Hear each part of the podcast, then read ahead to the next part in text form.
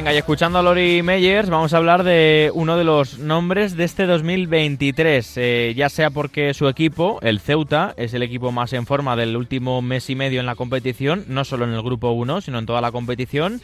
Y nuestro siguiente invitado, que es Rodri Ríos, delantero, ha llegado en un equipo pues que ha caído de pie, para qué nos vamos a engañar. El equipo de José Juan Romero, que lleva hasta ocho partidos seguidos sin perder, tiene al máximo goleador en el mes, eh, bueno, el mes no, en el año natural, mejor dicho, llevamos tres meses casi de, de 2023. Rodri Ríos, si no me fallan las cuentas, ahora se lo pregunto bien, lleva diez tantos y firma uno de los, bueno, mejores rachas de la temporada. Es verdad que el Ceuta está en descenso, 27 puntos, pero con esta racha impresionante se pone a 3 de la salvación. Y es que esto, si tú oyente de Radio Marca no estabas muy puesto, esto hace un par de meses era impensable, porque el Ceuta era colista, no lo siguiente, o sea, era farolillo rojo y estaba casi desahuciado. Pues bien, en el fútbol ya sabéis que todo es posible. A ver qué me cuenta nuestro siguiente invitado, Rodri Ríos. ¿Qué tal, Killer? Muy buenas. Hola, buenas noches, ¿qué tal? La verdad es que esta remontada que estáis haciendo es de quitarse el sombrero, ¿eh? Sí, es algo que, que nadie se esperaba, pero que, pero que tiene mucho, mucho, mucho, mucho trabajo detrás porque ahora estamos recogiendo los frutos de de toda una temporada trabajando una idea muy clara y, y un equipo muy muy muy bien hecho que faltaban mm. cosas como en todos y se han ido se han ido enlazando eh, con los fichajes y, y con el trabajo y creo que ahora estamos haciendo un un gran un gran trabajo como equipo porque empatasteis, mira, recuerdo el empate en el Alfonso Murube ante el Castilla, un partido que, que bueno, que eh, no en este partido en concreto, que también, sino en muchos encuentros de la temporada a veces os ha faltado un poquito de fortuna.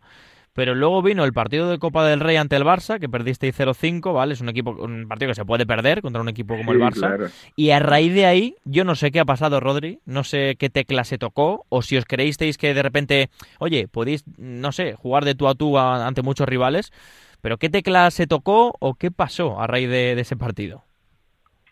Yo creo que la tecla es lo que te he dicho antes, que es mucho trabajo y mucha constancia y, y mucha fe y, muy, tenerlo muy claro y creer que, era posible. Yo cuando firmé aquí mm. teníamos tres puntos y la gente me decía, estás loco, ¿cómo firmas ahí? no Pero yo firmo con el convencimiento de que lo que estamos haciendo ahora se, se puede conseguir. Y obviamente sigo creyendo ahora que estamos mucho más cerca, pero cuando estábamos, como has dicho antes, con, con la soga al cuello, con tres puntos y último en la tabla, ultimísimo, pues también creíamos todos y, ahora se está recogiendo el fruto de todo ese trabajo. Tú eres canterano del Sevilla, en su momento muy jovencito jugaste en la segunda B, luego pasaste por el, bueno, incluso por el filial del Barça, estoy viendo, estoy viendo aquí, eh, Zaragoza, Almería, Valladolid, esta etapa también en segunda, Córdoba, Cultu, Granada, Oviedo, eh, recalas en la UDL donde no tienes demasiada fortuna, eh, donde no encuentras tu sitio, Ahora en Ceuta en apenas dos meses y medio, 10 goles, mm, casi llegas a registros de hace 6, 7 años en segunda. Tú también has encontrado tu lugar, ¿eh? Sí, sí, sí, la verdad es que yo he encontrado mi lugar. Eh, el cuerpo técnico y los compañeros y el club me han ayudado mucho porque en esto del fútbol no, nada se consigue solo y, yo tengo mucho mucho trabajo de mis compañeros detrás para, para que yo esté haciendo tantos goles y has dicho bien, son 10 en liga, pero son 13 en total, porque bien, bien. tengo tengo tres más de copa, o sea que yo en mi cabeza tengo 13 que que eso sí, sí, no, lo que hay. mejor. nadie te va a quitar goles. Son ¿eh? los números, son los números y los goles mejor no quitarlos. Nadie te va a quitar goles. Sí, es verdad, fíjate, porque acabo de poner aquí el filtro en la página B de fútbol, que siempre miro aquí los datos. Es verdad que si pongo el filtro Copa del Rey, se suma a 13, ¿eh? Correcto. Bien, bien, bien apuntado.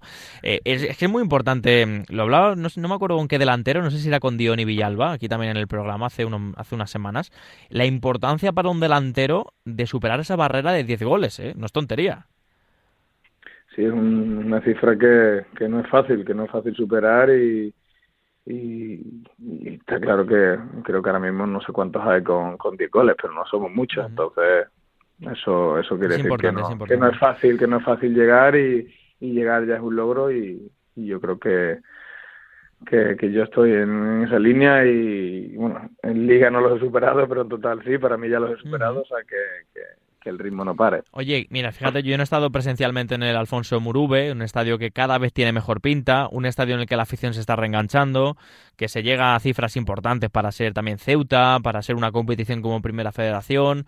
Cuéntanos cómo aprieta realmente el estadio, cómo afecta realmente al Alfonso Murube tanto a vosotros como al rival.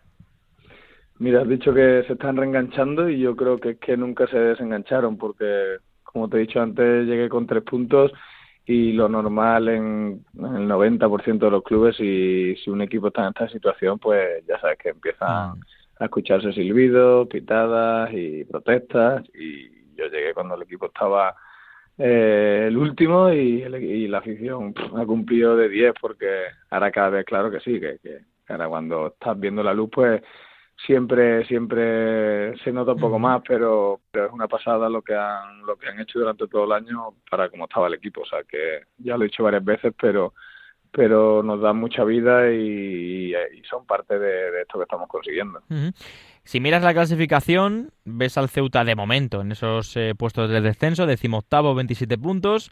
Delante el Fuenla con 29, que también ganó el otro día. Unionistas, que también ganó, decimosexto. Eh, y al Badajoz en salvación con 30. Algeciras 31. ¿Qué te dice ahora esta, esta foto de la clasificación?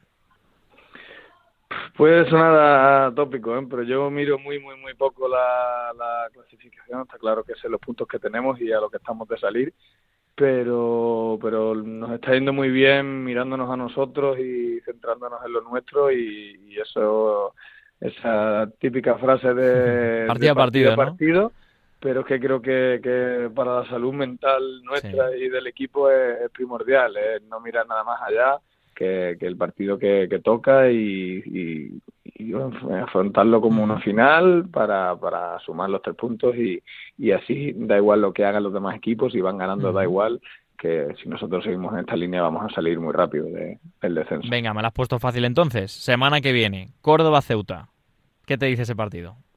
Bueno, a mí, mira, se me ponen los pelos de punta, ¿no? De, de, de, revivir un partido ahí en el Arcángel porque porque tienen un estadio brutal. Yo lo he, yo lo he vivido como, como, como mi casa y, cuando aprietan, aprietan mucho. Pero a mí personalmente me, me encanta eso y, y, estoy deseando llegar a ese partido y que el equipo del nivel que está dando y no tengo duda en que vamos a sumar ahí. Fíjate, estoy viendo esa plantilla de aquel Córdoba donde tú jugabas, eh, de segunda división, tú tienes 26 años, marcaste 11 goles, estaba Edu Ramos, Héctor Rodas, fíjate, José Antonio Caro, eh, Javi Lara, Alfaro, Juli... El banquillo hay bastantes conocidos del fútbol de bronce. Pedro Ríos, por supuesto, Razak, eh, Antoñito, fíjate, Alberto Quiles, ¿eh? que jugó dos partidos, 21 años, impresionante. Eh, aquel equipo y aquel, joder, que Córdoba tiene que, no sé, tiene que ser más allá, más, más, más allá de un equipo, ¿no? O sea, vivir en, Córdoba, la ciudad del Arcángel, todo lo que engloba una ciudad como Córdoba y un equipo tiene que ser también, bueno, como tú has dicho, ¿no? Se te ponen los pelos de punta. Sí, la verdad que, que ese año fue guay porque al final el fútbol en Andalucía se vive mucho y, y en Córdoba, en Córdoba especialmente y, bueno, yo solo tengo recuerdos recuerdo guay de ese año, es verdad que no fue el año soñado porque íbamos muy bien, echaron a, Oltra, que mm. bueno, esa decisión mm, fue un poco ahí, fue un poco rara para, para los jugadores porque estábamos muy contentos con muy contentos con el míster, pero a partir de ahí pues desde que echaron al míster no, no fue muy bien el año y yo también personalmente pues no, no jugué todo lo que estaba jugando con Ultra, que era todo, y no hice tantos goles a partir de ahí como estaba haciendo con Ultra, pero, pero los recuerdos que tengo son muy buenos. Pues lo vas a recordar un poquito este fin de semana en ese encuentro. Yo la semana que viene me dejaré caer, me dejaré caer por Córdoba, eh, entre semana, que es cuando yo... No, no en el partido, que no puedo porque tengo que ah, estar aquí en Madrid, pero la siguiente semana, ya entre semana, pues me, escaparé por allí. Pues bueno, a lo mejor te pregunto algunas recomendaciones de Córdoba. Pero bueno, que mucha suerte, Rodri, que mucho ánimo para también para lo que esté viviendo, esa, esa salvación, esa posible salvación y estés ahora en descenso. Así que bueno, aquí lo contaremos, todo lo que ocurra. Hoy en las páginas de marca, que sale en vuestro, vuestra reseña bien de, esa, de ese triunfo ante el Linares. Así que nada, un abrazo grande y mucha suerte, Rodri. Muy bien, estás invitado a ir a Ceuta, al Murube, y, vivir, lo que se vive ahí, que es muy, muy especial. Un abrazo grande, gracias. Un abrazo, buenas noches.